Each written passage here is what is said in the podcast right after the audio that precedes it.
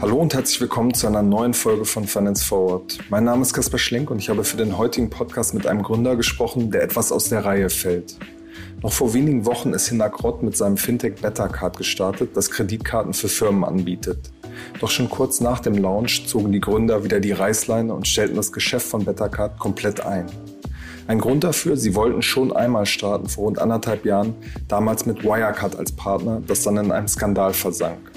Weil sich danach alles hinzog mit dem Start, befinden sich mittlerweile viele gut finanzierte Wettbewerber auf dem Markt. Was hinter den Kulissen passierte und welche Lehren der Gründer aus dem Bettercard auszieht, hat er erstaunlich offen im Podcast erzählt. Bevor es losgeht, aber ein kurzer Hinweis von unserem Werbepartner. Gerne möchte ich euch heute unseren neuen Werbepartner Valantik vorstellen. Valantik schafft Software und digitale Prozesslösungen, mit denen Kunden strategische Vorteile gegenüber ihrem Wettbewerb erzielen können. Ziel der IT-Beratung ist es, Kunden bei den zentralen Herausforderungen der Digitalisierung mit einer flexiblen und elementaren Organisationsstruktur und operativen Exzellenz zu helfen. Das ist bei der schieren Masse an Softwareherstellern und dem undurchsichtigen Markt an Betreibern gar nicht so einfach. Die Valantic Crew unterstützt euch daher zum Beispiel bei B2C und B2B-Commerce-Prozessen, aber auch im Bereich Customer Engagement wie auch im digitalen Marketing. Immer mit dem Anspruch, objektiv zu beraten und umzusetzen. Mit über 70 Prozent Marktabdeckung der am Markt verfügbaren E-Commerce-Technologien ist das Versprechen der Valantik für Systemauswahl, Konzeption und Commerce-Plattform Realisierung hier extrem stark. Von SAP, About You, Salesforce, Spryker, Adobe und Shopware ist alles dabei. Wenn ihr also nach einem starken Partner im E-Commerce sucht, schaut doch gerne einmal das Angebot von Valantik an. Dafür am besten mal auf valantik.com/omr vorbeischauen. Ich buchstabiere euch das nochmal. V-A-L-A-N-T-I-C.com/omr. Und nun ganz viel Spaß bei der heutigen Finance Forward Folge. Hallo Hinak, herzlich willkommen zu Finance Forward. Hallo Kaspar, danke, dass ich hier sein darf.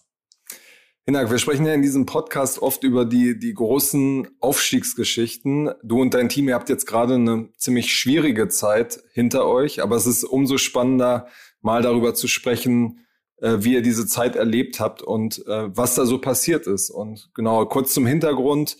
Ihr seid erst vor wenigen Wochen mit, mit Bettercard, einer Kreditkarte für Geschäftskunden gestartet. Genau, hatte das äh, groß angekündigt und ja, einige Wochen später kam dann quasi die Kehrtwende und ähm, es war schon wieder Schluss und ihr vermittelt jetzt die Kunden an einen Konkurrenten, nämlich äh, Pliant. Und da stellt sich als erstes mal die offensichtliche Frage, warum musstet ihr so schnell die Reißleine wieder ziehen?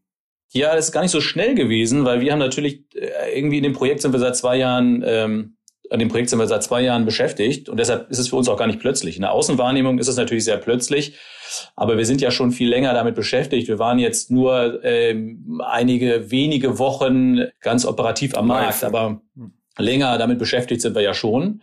Und äh, eine Tendenz hat sich da schon ähm, in den letzten Monaten schon gezeigt, zu sagen, hm, der Markt entwickelt sich nicht so, wie wir uns das gedacht haben. Wir haben uns vor zwei Jahren äh, mit diesem Modell gearbeitet und damals ja auch mit Wirecard und haben gesagt, das macht total Sinn, weil aus unseren anderen unternehmerischen Tätigkeiten wir gesehen haben, es ist total notwendig, dass Mitarbeiter Karten bekommen, dass man verschiedene Sachen einstellen kann etc. Und das war ja auch die, die, die Basis, ähm, also aus dem eigenen Need heraus, äh, so ein Projekt anzufangen.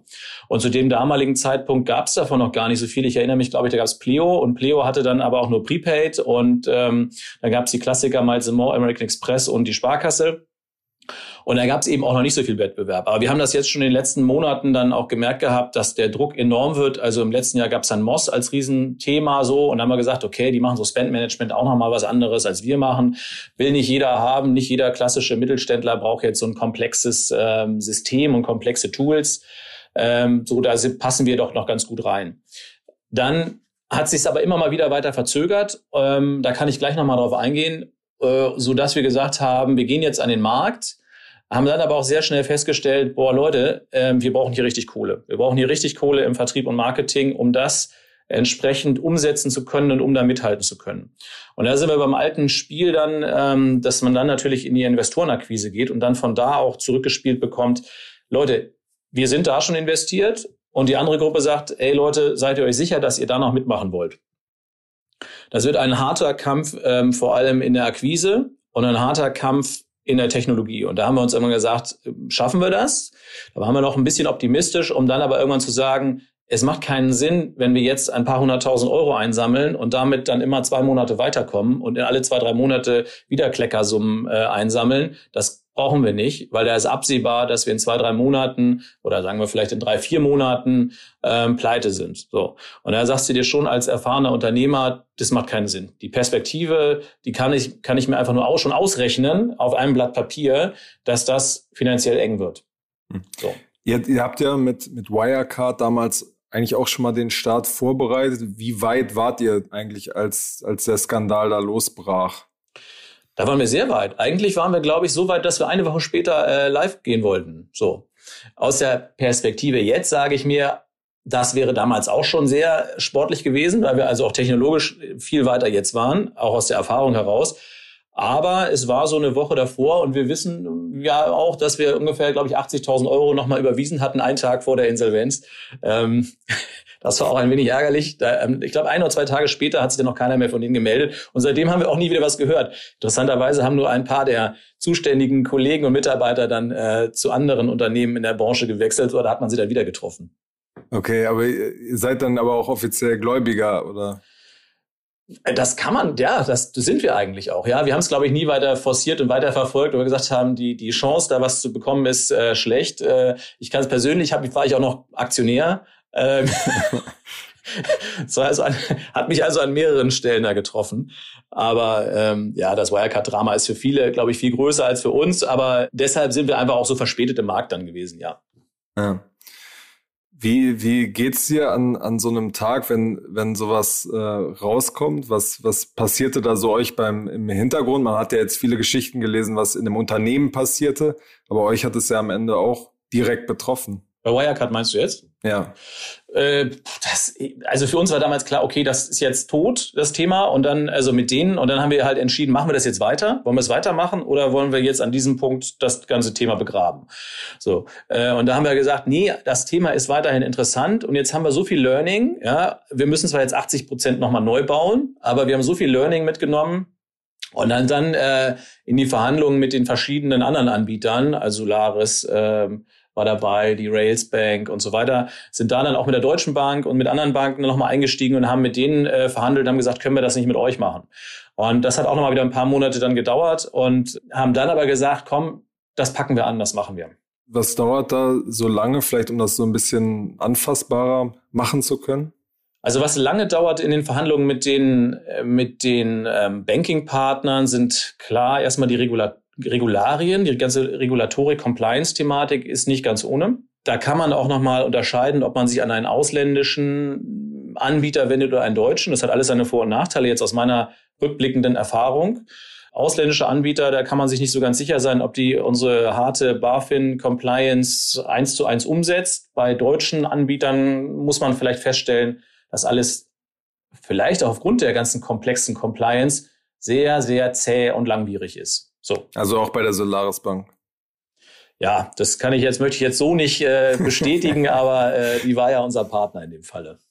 Okay, okay. Und ähm, ab diesem Punkt, ab dem man sich dann quasi entschieden hat, äh, wir machen das jetzt mit der Solaris Bank, wie war dann der, der weitere Prozess? Dann ging es natürlich mal hart um die Verhandlungen, um Details, ne? wie viel müssen wir wo abgeben, für was müssen wir bezahlen, etc.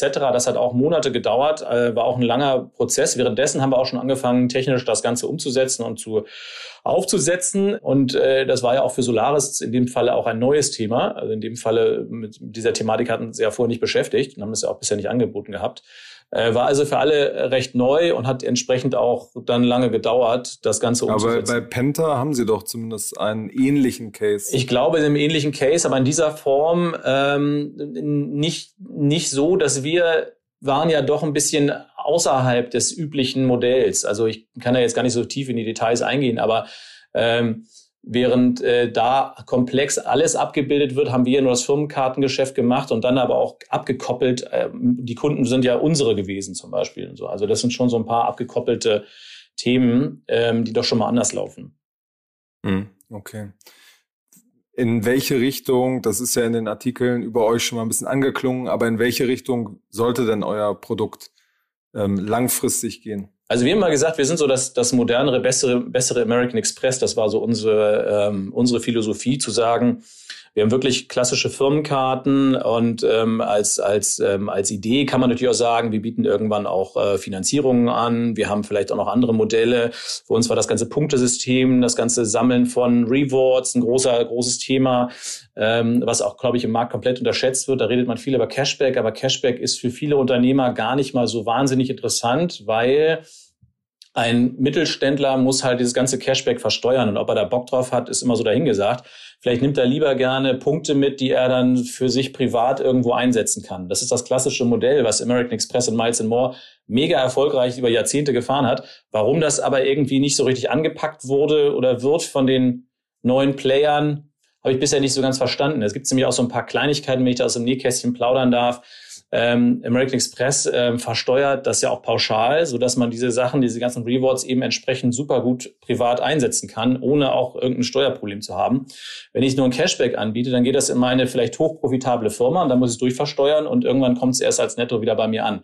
Also das sind so ein paar kleine kleine Details, die für manche Unternehmer ganz interessant und relevant sind. Also ich sehe das bei uns zum Beispiel auch, dass die Kunden, die wir jetzt hatten, davon haben ja einige zu Pliant oder Pliant, Pliant, Pliant, da musste Pliant oder Pliant noch mal ein bisschen an seiner Markenstrategie, glaube ich, arbeiten.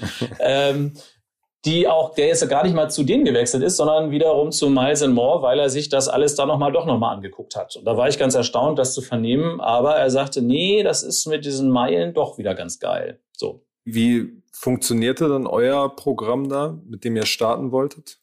Ähm, wir haben ein ähnliches Programm, Better Points hieß das. Also da haben wir ja im Endeffekt, konnte man da Punkte sammeln und die eintauschen, wie bei Rewards, wie bei anderen, wie bei Payback gegen Gutscheine. Man konnte ein Cashback wählen. Man konnte sie auch als Incentive für Mitarbeiter einsetzen, was auch ganz interessant ist, weil wenn ein dritter Anbieter die Punkte ähm, an den Mitarbeiter vergibt, geht, das bis zu 1044 Euro steuerfrei, während wenn das Unternehmen ein Incentive an seine Mitarbeiter abgibt, das ja nur zu 40 Euro im Monat möglich ist. Also es sind alles so ein paar Kleinigkeiten, die man da ganz gut ähm, als Modell wählen kann. Und wir hatten als Kern ja immer gesagt, ähm, hier bei uns gibt es sehr einfach Mitarbeiterkarten, ähm, die du super easy erstellen kannst online, ohne dass du da viel Hackmack machen musst. Wir haben ein super easy Onboarding für den Mitarbeiter. Da müssen wir jetzt nicht komplexe komplexe äh, Kredit- und Schufa-Anforderungen umsetzen. Das machen auch manche Wettbewerber, ähm, äh, vor allem im Spendmanagement, wo man dann sehr aufwendig erstmal Kredithistorien prüfen muss. Das machen wir, haben wir halt nicht gemacht. Ähm, so dass man sagen kann, man kann Mitarbeitern schnell eine Karte ausstellen und die müssen jetzt nicht mehr immer nach der TAN fragen, wenn sie irgendwie Newsletter verschicken wollen oder so. Mhm. So, das waren schon die Kernansätze des Geschäftsmodells von Bettercard.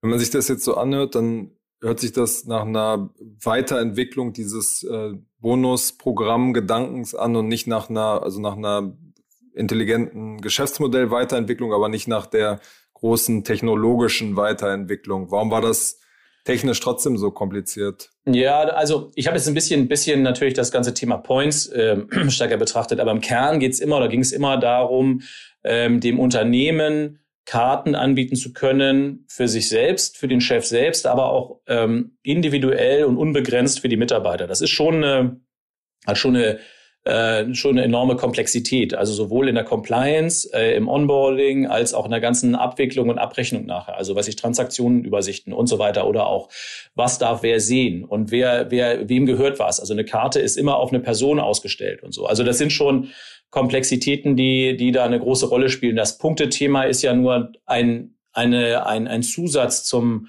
zum Kartengeschäft gewesen. Natürlich auch, um es zu belohnen und um ähm, dem Unternehmen zu sagen, setzt doch die Karten ein, weil wir ja, wie andere Anbieter auch, in erster Linie von der Interchange äh, leben oder gelebt haben. Und ähm, dann ist es natürlich umso relevanter, das Unternehmen zu motivieren, die Karten einzusetzen zur Zahlung. Wie kann man sich so eine Entscheidung die ja sicherlich eine der, der schwersten deines äh, Unternehmerlebens äh, war, war. Wie kann man sich so eine Entscheidung vorstellen, dass man dann sagt, so, komm, ähm, wir machen den, den Laden wieder zu? Also die schwerste Unternehmerentscheidung war es bestimmt nicht in meiner, meinem Unternehmerdasein. Das muss ich klar sagen. Äh, mir ist es auch gar nicht besonders schwer gefallen. Ähm, weil die Tendenz war schon klar. Also wir haben uns das schon, äh, das war, als wir schon angefangen haben, war, wurden uns schon ein bisschen mulmig äh, in dem Markt.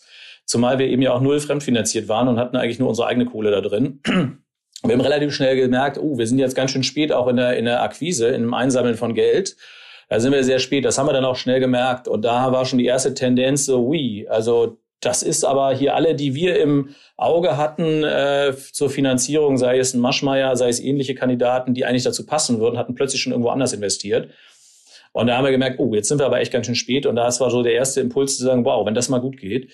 Ähm, so dass wir ähm, schon relativ bald dann irgendwie gesagt haben, wir sparen jetzt schon mal Kosten. Also hatten auch Einstellungen, ähm, haben auch Mitarbeitern abgesagt. Also die hatten schon Verträge, Arbeitsverträge und die aber dann schon noch vor, vor Arbeitsantritt wieder gekündigt aber schon gedacht haben, na, aber Vorsicht, bevor wir, wenn wir nicht jetzt irgendwo mal ordentliches äh, Fundraising herbekommen, dann ähm, wird das nichts. So, das, die Tendenz hat sich relativ schnell dann schon rausgestellt, sodass wir, ich da oder wir da schon intern ein bisschen vorbereitet waren. Also mein äh, Co-Gründer Martin und ich, so dass das jetzt nicht so überraschend kam. Die, die Entscheidung wirklich, sich mittags hinzusetzen und sagen, wir saßen da im Büro und haben gesagt, so, das irgendwie kommt hier nichts von Investoren richtig rüber. Äh, wie viel Kohle haben wir noch? Ähm, das ist dann eine kurze Matheaufgabe und dann sagen, mittags sagen, so, das hat keinen Sinn. So.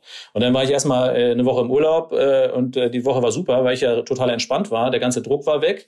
Ähm, und dann war ich wieder da und haben wir gesagt, so, das kommunizieren wir jetzt entsprechend. Und für uns war halt wichtig, dass wir einen sauberen Übergang für alle haben. Also ich möchte ja weiterhin als Unternehmer tätig sein. Und ich brauche auch nochmal Mitarbeiter, ich brauche nochmal Kunden und ich brauche nochmal Partner und ich brauche vielleicht irgendwo auch nochmal ein Bankkonto, sodass ich, äh, das erste Ziel war hier, also Insolvenz ist das erste, was zu vermeiden ist. Und dann, das waren dann auch die ersten Gespräche, äh, wie kriegen wir das hin? Ähm, sowohl mit der Bank, mit unserem Bankingpartner als auch mit ein paar anderen Partnern da zu sprechen, zu sagen, ey, keiner hat hier Interesse daran, dass wir jetzt das noch drei Monate weitermachen und dann Insolvenz anmelden, sondern wir machen drei Monate geordnet, geordneten Rückzug. Das ist dann eher die bessere Variante für alle Beteiligten. Wie ließ sich das zum Beispiel für die Mitarbeiterinnen und Mitarbeiter dann äh, deichseln? Ähm, ein paar haben wir, also wir haben den, wir mussten ein paar kündigen. Ein paar waren aber auch schon, muss man sagen, auch schon auf dem, äh, auf dem Rückzug. Das hatte sich ja die Wochen schon abge, abgezeichnet, dass wenn wir schon keine neuen Leute einstellen und irgendwie so ein bisschen alles so ein bisschen, bisschen langsamer wird, dann merken manche Menschen das ja auch und haben dann auch schon ihre eigenen Schlüsse gezogen. Dann hatten wir viele Leute oder mehrere Leute, die waren noch in der Probezeit. Ähm, sind auch noch weiter, weiterhin Mitarbeiter da. Also es gibt weiterhin Mitarbeiter, die ganz normal im Unternehmen beschäftigt sind. Das Unternehmen gibt's ja auch weiterhin. Ja, ähm, Die Gesellschaft wird auch weiterhin bleiben. Die Verlustvorträge kann ich vielleicht mal irgendwo anders, irgendwo anders verwenden. ähm, und die sind auch weiterhin da. Also es gibt ja auch Mitarbeiter, die sind noch da. Ein paar sind auch gekündigt. Ähm, aber ist es nicht so, dass mir das jetzt wahnsinnig schwer gefallen ist, weil wir denen allen eine, entweder eine andere Perspektive aufgezeigen, aufzeigen konnten oder weil ich weiß, das sind Mitarbeiter und Menschen, die haben es nicht so schwer. Also die aktuelle Jobsituation ist nicht so, dass man sich über deren Existenz viele Sorgen machen muss. Auch nicht in der äh, Corona-Pandemie. In dem Segment, in dem wir da tätig sind, oder die Leute, die noch da, die, die, die da gearbeitet haben, äh, die zum Schluss jetzt da waren, das Marketing, PR, äh, Tech, äh, das ist, die haben alle, also die, die, die zwei einen, die, die, die wir dich gerade gesprochen haben, die hatten alle schon sofort einen anderen Job. Also das ist, ähm, ist nicht so. Wir haben, glaube ich, noch einen jetzt, der weiß ich nicht, ob der einen neuen Job hat, aber der ist ja auch noch da. Und den anderen äh, haben wir schon eine andere Perspektive, zum Beispiel bei Toropass oder in unserer, immer noch eine, eine Marketingagentur haben wir ja auch noch, ähm, da schon was angeboten. Gerne möchte ich euch heute unseren Werbepartner Haug und Aufhäuser vorstellen. Genauer gesagt Seed-In, die digitale Vermögensverwaltung der Privatbank. Und die haben sich eine ganz besondere Aktion überlegt zum 225-jährigen Bestehen von Haug und Aufhäuser. Senken sie nämlich die Einstiegsinvestmentsumme auf 25.000 Euro. Bereits ab dieser Summe lassen sich fortan über Seed-In in die fondgebundene Vermögensverwaltung investieren. Der Ansatz dabei ist immer hybrid. Seed-In bietet eine smarte digitale Technologie an und gleichzeitig profitiert ihr von der persönlichen Expertise der Investmentkollegen von Haug und Aufhäuser.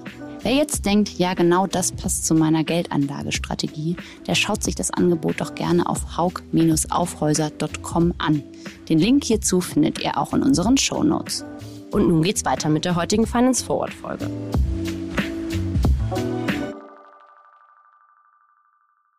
Wie groß war das Team zu Hochzeiten? Zu Hochzeiten haben wir auch nicht viele, 15 so ungefähr insgesamt, mhm. 12, 15. Ihr habt jetzt ja mit, mit Turbopass in den vergangenen Jahren ähm, erfolgreich ein ähm, quasi eigenfinanziertes Unternehmen aufgebaut. Warum kam das äh, bei Bettercard jetzt nicht in, nicht in Frage? Es hätte ja auch ein quasi etwas langsamer wachsender Gegenentwurf zu Moss und Co. werden können. Das hätte ich mir sogar gewünscht. Das ist eigentlich auch unser, das, unser, unser Traummodell. Das geht in dem Segment aber nicht, weil die Kosten viel zu hoch sind. Also die, die, die Initialkosten sind viel zu hoch. Wenn du zum Beispiel bei Turbopass das siehst, oder ich, wir haben ja, glaube ich, noch schon zehn andere Gründungen ja auch schon hinter uns, ähm, dann waren das immer alles gebootstrappte Sachen, die auch gut funktioniert haben, einfach klein anzufangen, zu schauen, ob es funktioniert. Vielleicht funktioniert es nicht, dann hat das Ganze 50.000 Euro gekostet und es war nicht so dramatisch. Oder es funktioniert gut und skaliert einfach über Jahre. Das geht in dem Segment nicht, weil du hast einfach zum Beispiel allein schon die hohen Fixkosten fürs Banking. Also die, das, das sind hohe Fixkosten. Oder die hohen Kosten für ständige, schnelle technologische Weiterentwicklungen. Oder die enormen Kosten für Vertrieb und Marketing zum Onboarding von Kunden. Das heißt, du verdienst in dem Segment ja frühestens vielleicht in drei, vier Jahren oder ja, vielleicht in zwei, drei Jahren mit so einem Kunden Geld. Aber in dem brutal harten Wettbewerbsumfeld ähm, musst du jetzt alleine schon äh, Tausende von Euro raushauen, um überhaupt den Kunden zu gewinnen. Und das ist das Problem in dem Segment, was nicht funktioniert, äh, das mit eigener Kohle. Also wir haben so ungefähr 1,2 Millionen da jetzt versenkt. Das ist euer eigenes Geld gewesen. Das ist unser eigenes Geld, das ist jetzt auch weg. Das ist ähm, weg, verschwunden verschwunden in den Taschen von anderen. Verschwunden ist es ja nicht, ist ja nie weg, es hat nur jemand anders. das, äh, das, das hat jetzt halt jemand anders, sei es auch allen gegönnt, haben ja auch viele dafür, ähm, viele dafür gute, gute Arbeit gemacht. Aber da ist dann einfach mal der, der Ofen aus, um zu sagen, da stecke ich jetzt noch mehr rein. Und das ganz klar brauchst du dafür nochmal schon mal 10 Millionen für die, für, für die nächsten anderthalb Jahre. So, das, äh, wir haben immer gesagt, wir suchen jetzt noch zwei Millionen. Das war unsere war unsere Investoren, unser Investoren-Pitch. Wir suchen nochmal zwei Millionen. Damit wären wir auch ganz gut hingekommen, so bis Mitte, Ende nächstes Jahr. Ähm, aber natürlich auf einem kleinen Level. Und das ist einfach nicht zu wuppen gegen Moss oder Pleo oder ganz andere. Wir reden immer von Moss und Pleo, aber wir haben auch noch mich hat neulich einer kontaktiert von Payhawk, dann gibt es ja Pliant, dann gibt es ähm, in München noch einen oder zwei gibt es da, Finway, dann gibt es diese Crosscard-Leute, die auch in München gibt, dann gibt es äh, in Berlin mehrere, die ähnliche Modelle fahren und dann gibt es ja auch nicht zu vergessen auch die ganzen klassischen Anbieter, die auch alle sich bewegen. Also ich sehe bei American Express, dass die plötzlich jetzt auch ähm, nicht mehr nur noch alles ähm, die die Transaktionen langweilig als PDF runterladen, nee, die kann ich jetzt auch alle äh, bald in Datev äh, exportieren und so weiter. Also das ist so schnelle Entwicklung, da kannst du nicht mithalten, wenn du 1,2 Millionen investiert hast und 2 Millionen Funding hast, die wir übrigens noch nicht mal gekriegt hatten ähm, dann kannst du da gar nicht mithalten. Das ist mhm. unmöglich. Nichtsdestotrotz, die gerade genannten äh, Anbieter sind ja jetzt mal ab, abseits von den eingesammelten Geldern, sind ja trotzdem in diesem Markt noch ziemlich am Anfang. Ja, die sind am Anfang und ähm, ich bin auch, muss ich sagen, mit dem Markt ein bisschen skeptisch. Also nach den Erfahrungen, die ich, die ich jetzt hier so gesammelt habe, würde ich sagen, Leute, das Segment ist echt ähm, überlaufen. Es ist aber auch nicht total kompliziert. Ja. Und ähm, da wird ganz klar nur der überleben, der am meisten Kohle hat, um die nächsten zwei Jahre, da zwei, drei Jahre durchzufinanzieren und die Kunden zu gewinnen. Und dann muss man einfach mal schauen, was tut denn, äh, was, was, was machen denn andere Anbieter? Also wie gesagt, Amex zum Beispiel, American Express, ich glaube nicht, die schlafen nicht auf dem Baum. Die sind zwar oldschool, aber die sind von allen dann doch immer noch mal wieder ganz schnell. Und wenn die ein bisschen angegriffen werden, glaube ich, können die auch ganz gut schnell agieren. Und da gibt's auch gute Player. Also ich sage ganz ehrlich, Moss, am Anfang habe ich die so ein bisschen belächelt und im Nachhinein, als die dann plötzlich Schub aufgenommen haben, habe ich gesagt, so, wow, also wenn ich mal Aktien kaufen würde, dann würde ich mir vielleicht die als erstes nehmen. okay, okay. Wie, wie teuer ist es im, im Marketing, äh, so einen Kunden in diesem Segment einzukaufen?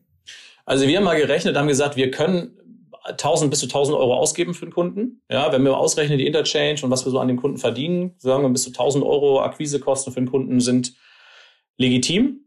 Das, das kann man wieder reinholen. Und ähm, also für einen Unternehmenskunden, der dann aber eine Vielzahl an Karten. Genau, ja, im, im, in der Mischkalkulation. Es gibt ja auch Kunden, die haben Karten und haben nur 5,80 Euro im Monat in Ausgaben, hast aber auch einen, äh, wenn du so, äh, hast aber auch andere, die haben dann gleich 100.000 im Monat oder so. Ne? Und dann äh, hast du so eine Mischkalkulation, du sagst, bis zu 1.000 Euro kannst du ausgeben. Und das ist auch eine gute Summe. Also bis, wenn du bis zu 1.000 Euro ausgeben kannst, dann äh, freut sich eigentlich jeder drüber, weil das ist schon, damit kannst du schon richtig, richtig agieren am Markt. Vorausgesetzt, du hast nicht zehn andere, die das auch gleichzeitig versuchen. Und wir haben ja die Situation schon gehabt, dass wir ähm, in der Akquise waren und die uns sagten, ey, wir haben jetzt aber mit fünf gesprochen und jetzt rufen noch zwei an. So. Und die Kunden nicht mehr wissen, was eigentlich die Unterschiede da sein sollen und das Thema Firmenkarte schon keiner mehr hören konnte. So. Und okay. äh, dann, äh, also, dann, dann fragst du dich schon so, nee, äh, wie willst du dann als Kleinster da mithalten? Was, was waren das denn für Unternehmen? Also Startups oder? Nee, gar nicht mal Startups. Also wir haben Startups, aber auch, ich sage ganz ehrlich, sogar mein Steuerberater. Der ist, hat eine GmbH und der sagte dann in einem Termin und sagt mir, ähm, er hat jetzt auch schon einen Brief bekommen und noch zwei Anschreiben und eine E-Mail und von Leuten, die ihn auch Firmenkarten anbieten. Und da habe ich gedacht, so, boah, ey, also Wahnsinn in dem Markt. Ne? Okay, okay. Und wie, wie teuer ist es eigentlich, so ein, so ein Betrieb, du hast es gerade schon beschrieben, teuer aufzusetzen? Ähm, wie viel kostet es dann ungefähr, sowas zu betreiben? Naja, also du hast äh, Fixkosten im Monat, auch mit einem mini kleinen Team, ja, zum, also 100.000 Euro im Monat kannst du ja locker rechnen. So. Das ist ja, mhm. und das ist, das ist ja schon die Unterkante. So, da lacht ein Moss sich tot drüber. ja. Wenn du jetzt diese, diese Zeit nochmal so ein bisschen Revue passieren lässt, was sind unternehmerisch jetzt so ein bisschen auch die, die Lehren, die du daraus gezogen hast? Was, was würdest du retrospektiv anders machen oder in Zukunft anders machen? Also ganz klar, ähm, das würde ich euch jedem raten, guckt euch euer Geschäftsmodell genau an und schaut, wie abhängig ihr von anderen seid. Und das ist in diesem Modell echt hart. Also, ähm, wie gesagt, irgendwie um die zehn Firmen habe ich jetzt gemacht. Auch viele Flops dabei und manches hat funktioniert, manches nicht. Aber nie waren wir oder ich so abhängig von Dritten. Also in diesem Falle von einem Bankingpartner. Und einen Bankingpartner zu haben, der dir ja ständig reinreden kann in dein Geschäftsmodell in, in Form von Kundengruppen oder so. Und dann sagt er, nee, die können wir nicht. Ach nee, das, nee, vielleicht doch nicht. Nee, ah nee, die gehen nicht. Äh, und du hast eigentlich schon mal damit angefangen oder du musst auf jede, musst eigentlich jeden, jeden Satz und jede ähm, jede Idee dreimal abwägen und fünfmal durchbesprechen und vier Wochen auf eine Antwort warten. Und mit gut Glück äh, hast du mal überhaupt ähm, auch die Techies von Partnern mal an Bord. Das ist ein Modell, das muss man sich echt super überlegen. Das würde ich nur machen, wenn es wirklich gar nicht anders geht oder wenn das Business so super interessant ist, dass das, dass ich das akzeptieren würde. Das ist so mein Learning hier nochmal heraus, ähm, weil ein Geschäftsmodell zu machen, in dem ich ja eigentlich das Geschäft für jemand anders betreibe, das halte ich für fraglich. Vor allem, wenn ich ja ein Geschäftsmodell durchkämpfe und erarbeite und der Bankingpartner das ja auch fünf anderen genauso wieder verkaufen kann. Das sind so Sachen, da wäre ich vorsichtig. Das ist so, ähm, da bist du wie so eine Amazon-Falle. So, das ist hier in dem Modell war das ganz ähnlich und das würde ich mir immer ernsthaft überlegen. Das heißt, du würdest jetzt auch für die Zukunft sagen, so Fintech, da lasse ich äh, lieber die, die Finger von. Nee, das würde ich nicht sagen. Äh, ganz interessant, äh, das ist ja das, das Interessante an dem, an, an jetzt an dieser Backers Better Cut Story ist. Ähm, ich hatte glaube ich, noch nie so viel Aufmerksamkeit auf irgendwas, was ich unternehmerisch getan hatte, wie jetzt. Und auch hier ist es so, die Gründung hat wenig interessiert. Und als wir am Markt waren, noch weniger. Aber seit wir aufgehört haben, habe ich, glaube ich, drei Calls am Tag von Leuten, die fragen, wie war das? Was kannst du mir raten? Wie geht das? Äh, was können wir tun? Da ist schon mein Kompagnon gesagt, das geht jetzt nicht mehr, das machst du jetzt seit zwei Wochen so, du musst dafür irgendwie mal Geld nehmen oder so, oder Beteiligung verlangen. Ähm, nee, ich weiß nicht, wo sich das hin entwickelt, aber ähm, ich sage gar nicht Fintech, nein, das würde ich auf keinen Fall behaupten. Nee, ich bin für alle Branchen und alle Eventualitäten, solange es nicht Waffen und Drogen sind, offen. Und äh, dazu gehört auch Fintech. Das ist auf jeden Fall ein spannendes Segment. Man muss sich nur wirklich da gucken, welche Nische kann da passen und welches Geschäftsmodell habe ich, vielleicht habe ich auch schon Kunden oder so. Ja, das sind alles so Sachen. Da würde ich schon sagen, kann schon interessant sein. Was sind das für Leute, die da bei euch anrufen und nach, nach Hilfe fragen und Beratung? Total durch die Bank. Also das ist ein, ich hatte einen Konzernchef, ja, der zum Thema Transaktionen und Transaktionsgebühren gerne was wissen wollte, weil ihn das interessierte, weil die ja viel zahlen. Ich habe aber auch äh, in erster Linie mehrere Startups, mehrere Gründer und habe aber auch Wettbewerber, die mich dann gefragt haben, warum wir denn an Pliant übergeben haben und nicht an, nicht an sie. also das sind wirklich ähm, querbeet, aber in erster Linie natürlich andere Gründer und andere, die was machen wollen. Das geht von irgendwelchen äh, Kryptowährungen bis, ähm, bis zu ähnlichen Karten, Kartenmodellen, die alle was vorhaben oder schon begonnen haben und die jetzt so ein bisschen meine Ratschläge wollten, wo ich aber irgendwann auch gesagt habe, im zweiten Call oder so muss man jetzt irgendwie mal, ich kann ja nicht euer Geschäftsmodell jetzt irgendwie innerhalb einer Stunde machen. Klar, wir haben es jetzt zwei Jahre gemacht oder anderthalb Jahre gemacht, ich habe die Erfahrung, aber äh, irgendwie ist das jetzt irgendwie, äh, kann das nicht mein Hauptjob sein.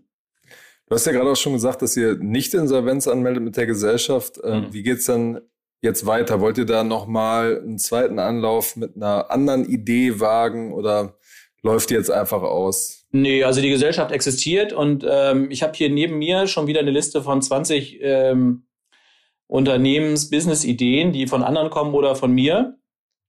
Das ist ja auch ein Modell, was wir jetzt so fahren, zu sagen. Was steht da so drauf? Was da drauf steht? soll, ich's mal, soll ich dir ernsthaft was vorlesen? Also es geht einmal natürlich ein bisschen um Tourismus, weil wir da immer natürlich ähm, was zu tun haben. Aber es geht zum Beispiel auch um äh, Thema Food, weil ich mehrere Freunde habe, die als die Food-Startups haben. Das ist in Hamburg ja relativ breit. Äh, und da gibt es auch die Idee, warum bündelt man nicht stärker Vertrieb, Marketing, Logistik? Warum muss das jeder selbst machen? So zum Beispiel. Oder ähm, äh, ein Thema, ein Label zu machen, also ein Label für ähm, äh, für verschiedene Unternehmen und verschiedene Qualitäten, die so ein Unternehmen anbieten kann. So. Also da gibt es so einige Sachen. Es gibt aber auch so ganz profane Sachen wie Öfen und Kamine oder so. Ja? Okay. Also, also eine, eine Website für das oder selber die bauen. Nee, selber bauen nicht, aber der ganze Handel ist so fragmentiert und ähm, da hat man immer den Eindruck, da könnte, könnte man noch was besser machen. Oder nehmen wir uns das Thema Hörgeräte, auch so ein super entspannendes Thema, ja.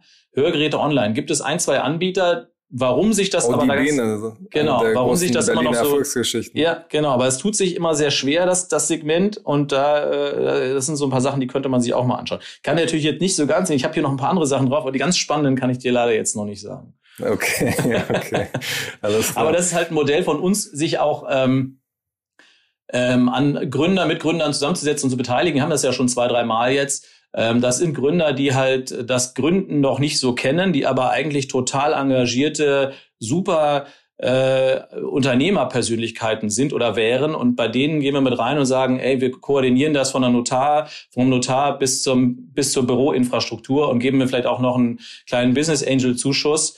Das ist ein Modell, was wir jetzt noch stärker fahren. Das ist ganz ganz interessant. Also muss ich ganz klar sagen. Also auch das Know-how und die zu begleiten und ähm, denen so ein bisschen die das, die, die unternehmerische Struktur zu, aufzubauen, ist echt eine super, super Geschichte. Da haben wir ein mega Erfolgsmodell seit drei, vier Jahren mit einer, die eine Agentur hat, in einem total nischigen Segment. Und das ist hochprofitabel und funktioniert mega. Hm.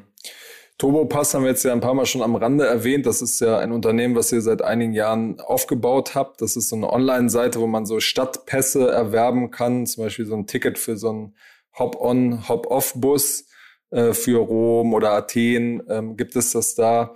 Äh, vor der Pandemie sieht man im Bundesanzeiger, lief es da ziemlich gut. Also ihr habt das eigenfinanziert aufgebaut, habt eine halbe Million Jahresüberschuss gemacht. Ähm, ja, läuft das jetzt quasi parallel noch, noch weiter, oder? Ja, das läuft die ganze Zeit. Also das, ähm, das Schöne ist, das haben wir ja so gut aufgebaut, dass auch die letzten Jahre das auch ohne uns ganz gut funktioniert hat. Also deshalb konnten wir eben noch andere Sachen machen oder einem auch Bettercard. weil das eben äh, völlig äh, mit guten Leuten über die Jahre gewachsen ist. Ähm, auch in der Pandemie, sagen wir mal, super gut überlebt. Ja, klar, muss man sagen, äh, Corona, äh, in Corona-Zeiten äh, Städtereisen anzubieten, das Dümmste, was du machen kannst. Gibt wahrscheinlich nichts Blöderes. Aber da wir eben sehr digital arbeiten, kann man da eben super hoch und runter skalieren, sodass wir jetzt schon wieder ein super Jahr hatten. Also wir hatten ja mal, sind natürlich von 10 Millionen Umsatz, die wir vorher Corona hatten, natürlich auf äh, weniger als die Hälfte da mal runter, aber ähm, immer noch ähm, immer noch so, dass man damit gut überleben kann. Und das haben wir jetzt schon wieder die Situation, dass sich das auch wieder fürs nächste Jahr super darstellt. Wir suchen auch gerade Mitarbeiter, wer sich bewerben möchte, gerne. Produktmanager. keine, keine Schleichwerbung hier.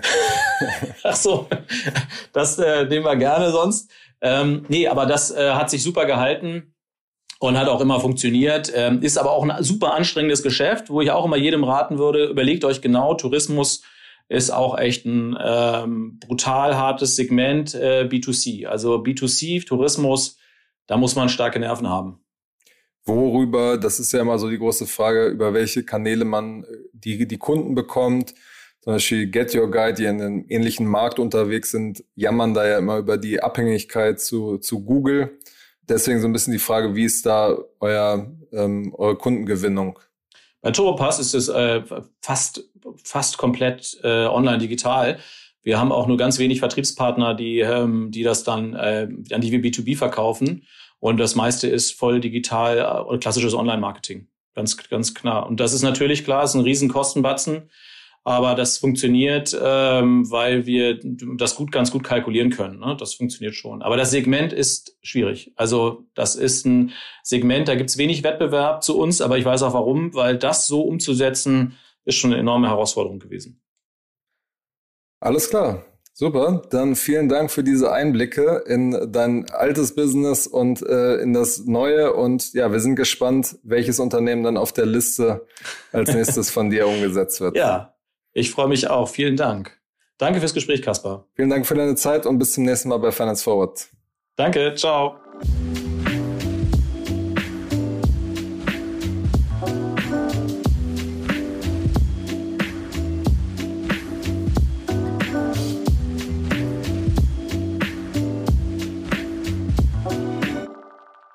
Dieser Podcast wird produziert von Podstars bei OMR.